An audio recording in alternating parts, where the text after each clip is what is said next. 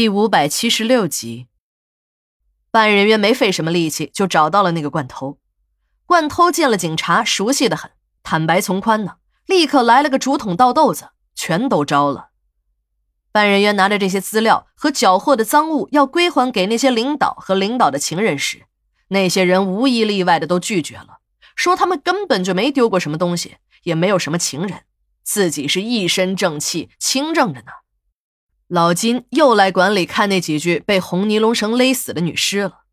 可以这么说，这些天老金没进解剖中心的地下尸库，差点没把他给憋疯了。今天一大早就缠着老王，王叔长王叔短的求告了半天，最后又承诺了请老王去一次小酒馆，老王这才勉强答应，趁运尸体的时候把他带进去。不过老金的这身装束不行啊，还是要换上殡仪馆的工作服才能混进去。要不然，即使是能进得了地下尸库，也会被监所里的探头发现的。到了那时候，无论是老金还是老王，那都是要受处分的。老金一听这事情有门啊，不就是换殡仪馆的工作服，戴上大口罩、胶皮手套，装成运尸工吗？这有什么的？能进得了地下尸库，别说是装运尸工了，就是装死人，他也没有意见。虽然我知道老王办事老道。但是我还是不放心，又跑了一趟解剖中心，和小林说了这件事儿。小林说：“你放心吧，今天监控室是我的班儿。”刘姐是一个心里装不了事情的人，大家都说她这个人直爽，有些男人的性格。可老王总是说：“哼，这个小刘啊，说好听了是直爽，如果说是狗肚子里装不了二两香油，那才是真的。”这都是跟你秦姨学的，那个老太太就是光长嘴巴不长心。这不吗？刘姐刚一到单位，就把我拉到了一边，对着我就是一阵神秘的耳语。刘姐说的特别的火热，可我听的是一片糊涂，一下子就掉入了雾里云雾中。我说：“刘姐，你慢慢说，这都什么跟什么呀？到底是谁谁死定了呀？”刘姐一看我没听明白。可能也感觉到了自己刚才的表达有些混乱，是自己光顾着自己乐了，忘记了别人还不知道是怎么一回事呢。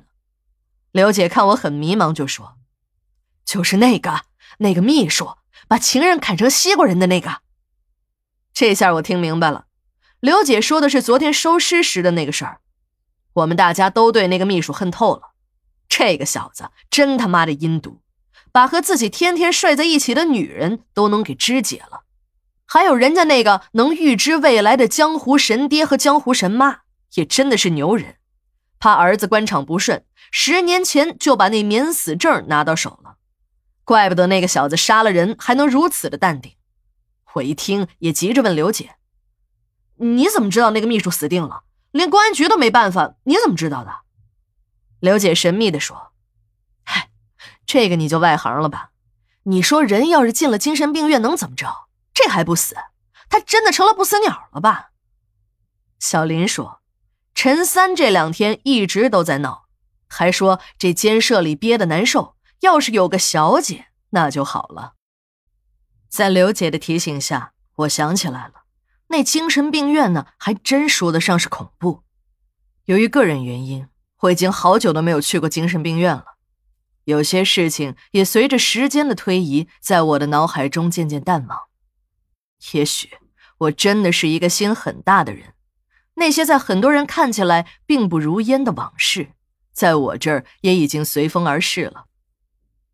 本市的精神病院很有名，别看坐落在市里，却是一个不折不扣的省级单位。不过老百姓呢都不叫它精神卫生中心，而是叫成疯人院。刘姐说的是市精神病院的一个副院长，姓什么我都给忘了。只记住了一个事情的大概，也许是因为故事太精彩，也没有被我这个臭脑袋给忘掉吧。这个副院长是从一个医生干上去的，要说水平啊，那没得说，业务上是院里的一把好手。可这个人权力愈大，这权力愈大的人对玩弄女人有一种特别的追求，尤其是他当上了副院长后，更是肆无忌惮的对院里的女医生、护士们下手。医院美女多，有点姿色的半老徐娘他也不放过。总之，除了那些比他妈年龄还大的，他没有心情去搞之外，整个医院里的女人被他搞了个差不多。